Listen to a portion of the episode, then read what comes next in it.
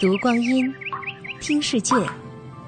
二零一七声音日历，八月七日，农历闰六月十六，立秋。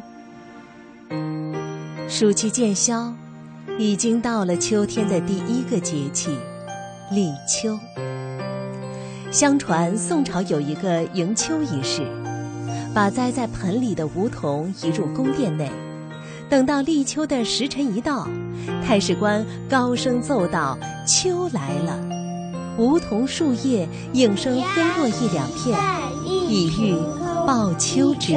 新凉扇风，睡起秋色无觅处，满街梧桐月临风吹一片叶，万物已经秋。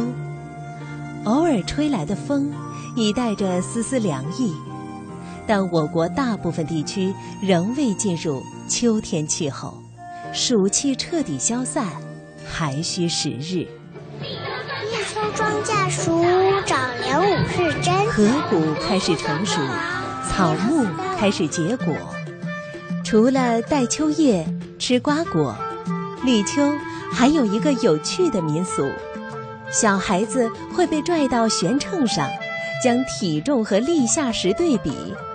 经过一个苦夏，人往往会消瘦一些，此时便要吃炖肉、烤肉、红烧肉，俗称贴秋膘。在一年中物资最充沛的时节，我们仿佛看见了一张张双眉舒展、笑意盈盈的脸。二零一七。声音日历。